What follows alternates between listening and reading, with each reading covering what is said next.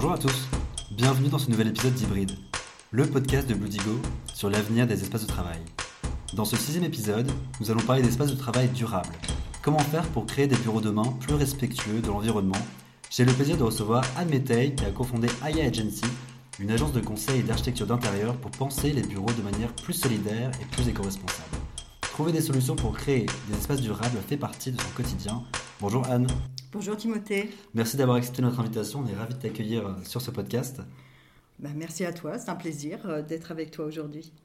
Anne, pour commencer, est-ce que tu peux te présenter, nous présenter euh, AI Agency Pourquoi aussi avoir créé AI Agency en 2018 alors, euh, moi, je suis Anne Méteil, j'ai une formation euh, plutôt artistique, puisque j'ai fait les beaux-arts, et euh, j'ai passé à peu près une vingtaine d'années chez, une grande entreprise américaine et d'aménagement d'espaces de travail. Et j'ai souhaité, du coup, en 2018, c'était un grand tournant pour moi, puisque j'ai démissionné de cette belle entreprise dans laquelle j'avais un poste à responsabilité, voilà, un avenir plutôt confortable, pour pouvoir euh, offrir une, euh, une, offre vraiment différente, euh, vraiment, vraiment écologique justement dans les espaces de travail. Et alors pourquoi avoir créé AI Agency Pourquoi s'être lancé dans l'entrepreneuriat avec Jean-Marc? Bah, parce que ça a été, euh, voilà, les enfants étaient grands, donc euh, c'était bien, c'était le moment pour le faire pour nous.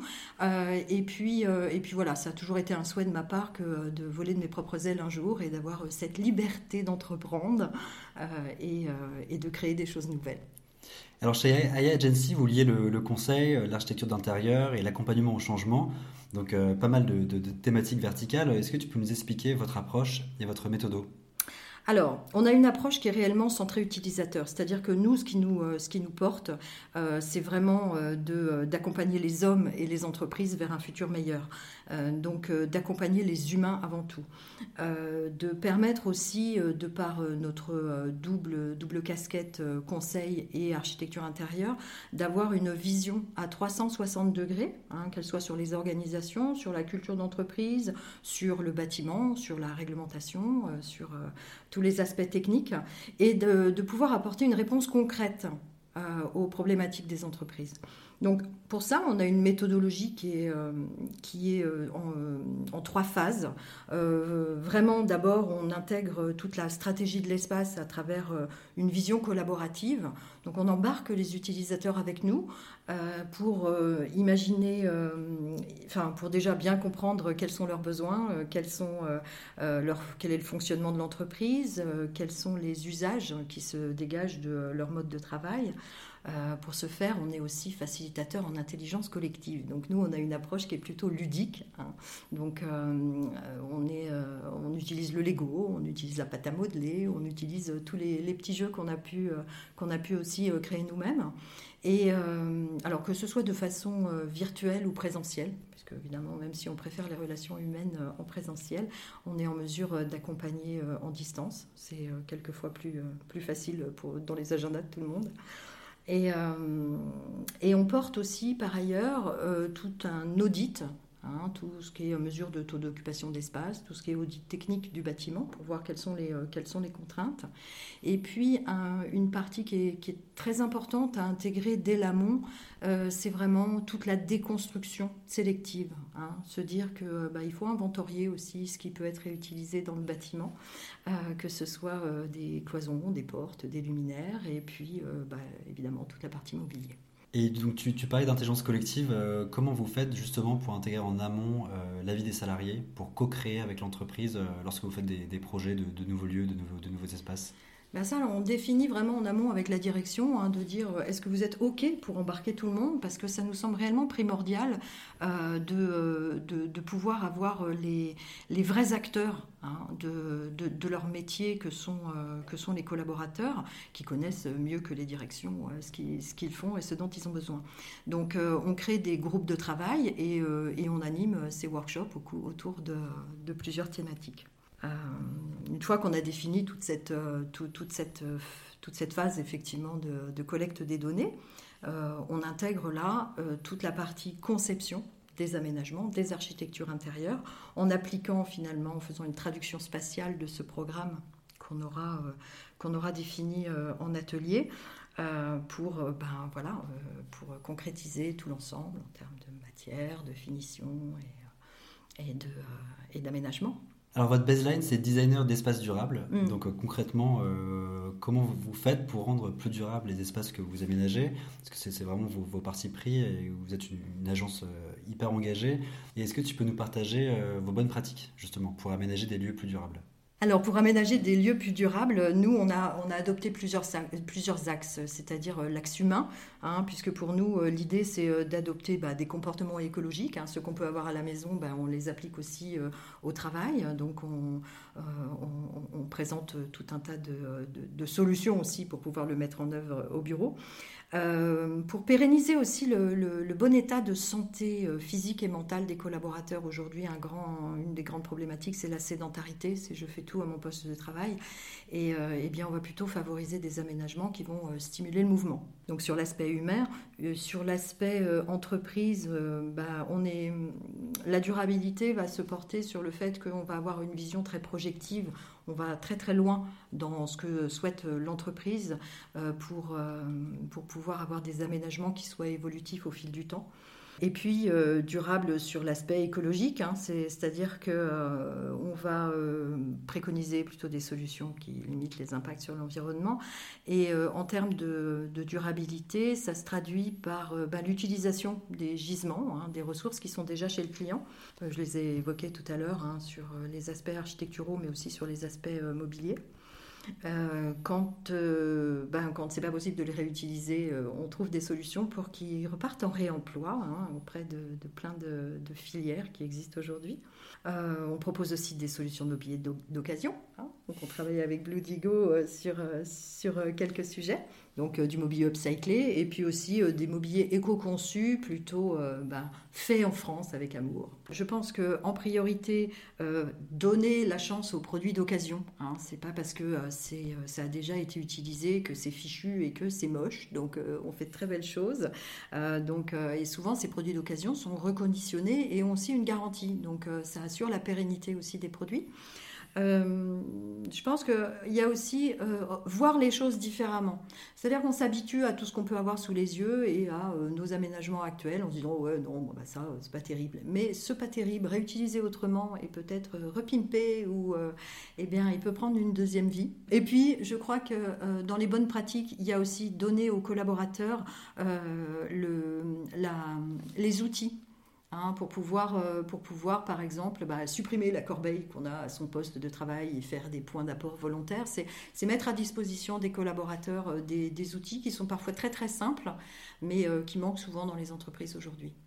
Est-ce que le réemploi, c'est une demande aussi de, plus en plus présente auprès de tes clients, le réemploi de mobilier? Euh, on a toujours, tu sais, alors moi je suis, euh, voilà, j'ai deux fois 25 ans, donc euh, j'ai eu l'occasion de, de, voir plein plein de projets et de vivre l'évolution des espaces de travail depuis un bon moment. Euh, jadis, en fait, euh, naguère, comment on dirait, euh, les, les, clients ne jetaient pas leur mobilier, mais déménageaient avec. Et on le réintégrait déjà dans les projets. Donc ça, c'était dans les années 90, donc au siècle dernier. Pour autant, pour autant aujourd'hui, même si c'est facile d'aller acheter des choses peu chères, euh, mais qui ne dure pas très longtemps, euh, c'est encore plus facile de réutiliser ce qu'on peut avoir. Donc euh, les, clients sont très conscients des budgets qu'ils peuvent avoir aujourd'hui et, souvent ils envisagent maintenant le réemploi des produits. Et j'ai vu que vous parliez aussi pas mal de biophilie, donc c'est le fait d'intégrer de la nature euh, dans les espaces, euh, mm. parce qu'apparemment c'est aussi un impact euh, direct sur la concentration et sur le bien-être des équipes. Est-ce que la, végétalisation c'est un axe assez fort pour vous? Oui, c'est un axe qui est très très fort, d'autant que une partie dans ma vie j'ai passé un CAP fleuriste, donc je, voilà, ça me tient à cœur effectivement de pouvoir intégrer le végétal à l'intérieur des espaces, alors que ce soit du vrai végétal ou que ce soit, vous savez que le cerveau ne fait pas la différence entre du vrai et du faux. Donc, euh, ne serait-ce que de mettre un papier peint ou un grand visuel de végétal permet de, euh, permet euh, de se sentir complètement bien sans, sans avoir à y réfléchir. Donc, voilà, et puis toutes les solutions qu'on va pouvoir porter aussi. La biophilie, c'est aussi la couleur, c'est aussi les matières. Donc c'est revenir sur des matières qui sont, qui sont naturelles, sur le, bois qui, qui rassure hein, et, qui, et qui apporte une image plutôt solide à l'entreprise. Euh, et puis aussi avec euh, des, couleurs qu'on pourra traduire à travers euh, des, peintures hein, qui soient biosourcées aussi, puisqu'on adore les peintures aux algues, et tout plein de solutions comme celle-ci. Et ça, c'est une demande de vos clients, c'est plus vous, une préconisation de votre part? Non, vous savez, nos clients, ils sont euh, super adorables et prêts à découvrir plein plein de choses. Et c'est euh, nous qui portons, euh, voilà, qui apportons toutes ces, toutes ces réponses avec les, belles choses qu'on peut rencontrer et découvrir tous les jours. On est très très en veille de tout ce qui se fait en termes d'innovation éco-responsable. Donc, on fait souvent découvrir à nos clients ce qui, ce qui existe sur le marché aujourd'hui. Et justement, est-ce que tu peux nous partager quelques coups de cœur que tu as, je sais pas si tu as des coups de cœur en tête, des innovations éco-responsables que tu as découvertes? Récemment ah, alors, que j'ai découverte récemment. Alors, j'ai un petit, euh, un de mes petits coups de cœur, ça va être effectivement euh, la peinture aux de chez Algo, Algo Paint, euh, voilà. un de mes petits coups de cœur découverts récemment, c'est les tables de, de l'atelier La La donc, que j'ai découvert sur le salon Workspace il n'y a pas très très longtemps, qui sont faites en acier et avec des plateaux réversibles à base de bouteilles de lait et de, et de bois d'un autre côté. Donc voilà, il y a de belles, belles innovations. Euh, voilà, j'en ai plein, plein d'autres des coups de cœur. Est-ce que je peux dresser toute la liste hein? Non, malheureusement, on n'a pas le temps. Euh, donc depuis 2018, vous avez quand même aménagé, euh, aménagé beaucoup d'espaces de travail. comment est-ce que tu imagines, toi, les espaces de travail de demain, notamment avec le télétravail qui a quand même pas mal chamboulé la donne? Alors, l'espace de travail de demain, en fait, euh, avec le confinement, en fait, euh, euh, beaucoup de, enfin voilà, on a été contraint au télétravail, ça a été très très rapide. Certaines personnes adorent travailler à la maison et vivent le télétravail de manière confortable, et d'autres, c'est beaucoup plus compliqué. Donc, il y a encore beaucoup de personnes qui souhaitent revenir au travail pour pouvoir pour pouvoir travailler et mener leur activité pleinement et correctement. Euh, c'est aussi euh, une façon de lutter contre l'isolement. Il y a beaucoup de personnes qui se sont senties vraiment, vraiment très seules euh, dans, cette période de confinement.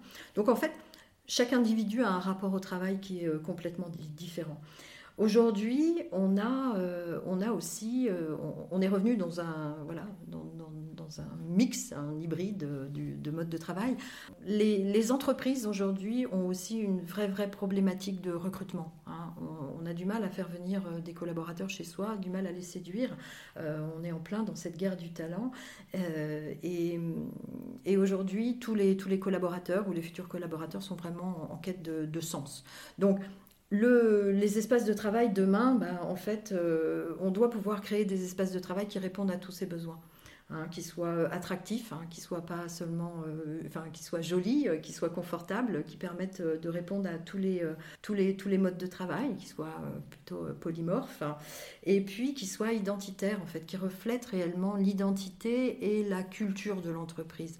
On, on, est dans une entreprise aussi parce qu'on s'y sent bien.